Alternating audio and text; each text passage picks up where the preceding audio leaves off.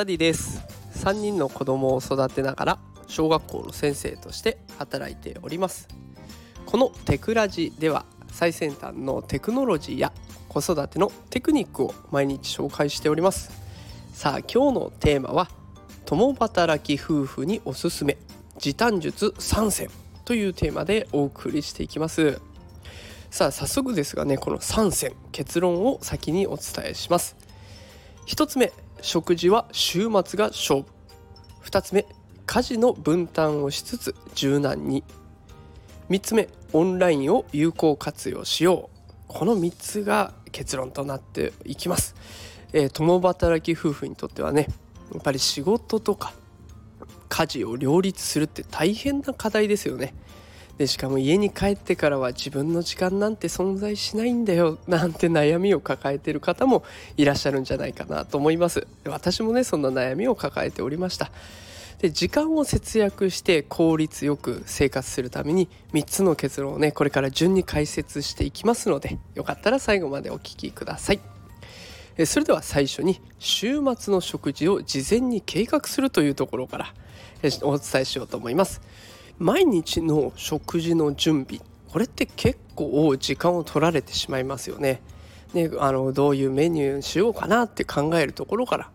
食材どんなのがあったかなとか、ね、じゃあいざ作り出してみようとか、ね、そういったところをトータルで見ると結構な時間がかかっちゃいます。でそこでおすすめなのが週末に食事を事前に計画しておくってこれが結構効果的です。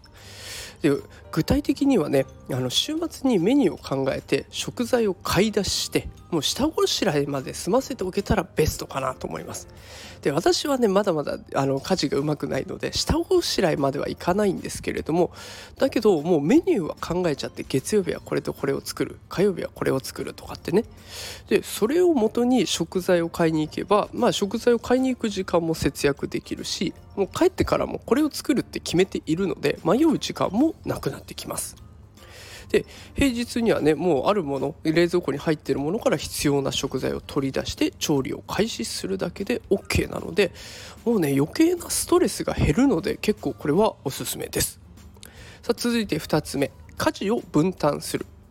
やっぱり共働き夫婦ねお互い時間がない中でやってるので家事を分担するって結構大事だと思います。まあ、例えば洗濯や家事といった家事はね、えー、お互いに担当を決めておく洗濯はあなたね掃除は私がやっとくわみたいな感じですね。でこういったことにまあ、それぞれ分担してやって家のことを一緒にやっていくっていう風な考え方になるとやっぱり子供との時間をね増やすこともできるのでこれは大事になってきますよね。ただ担当を決めると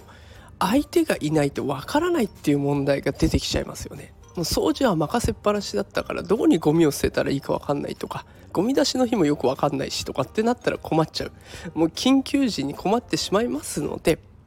まあ担当を決めつつ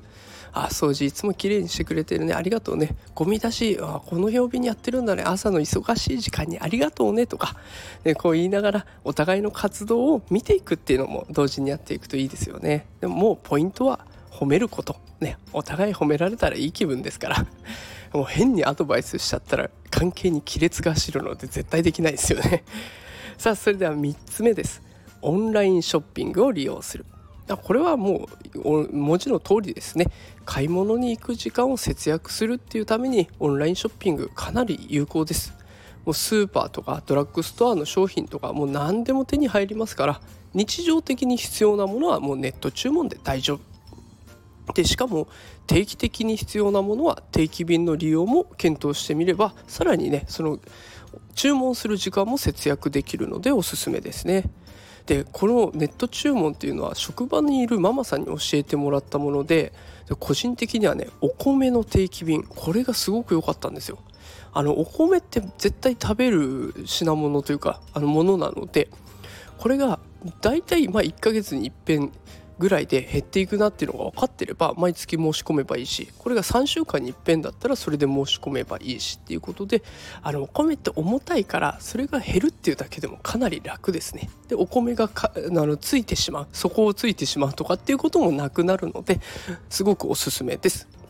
さあということで今日は共働き夫婦におすすめの時間節約術3つを紹介していきましたえもう一度振り返ると、まあ、1つ目食事は週末に計画を立てましょうというところと2つ目が家事の分担をしていこうというところです。3つ目はオンラインを有効活用してネットショッピングでも、ね、必要なものを買い揃えましょうっていうようなことをお話ししました。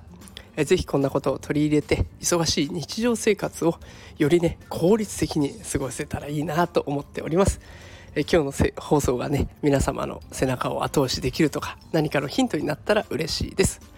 えこんな感じで最先端技術×子育てえー、いろいろお伝えしておりますのでよかったらフォローしておいてください。また明日も放送の通知がいくと思います。それではまた明日お会いしましょう。さよなら。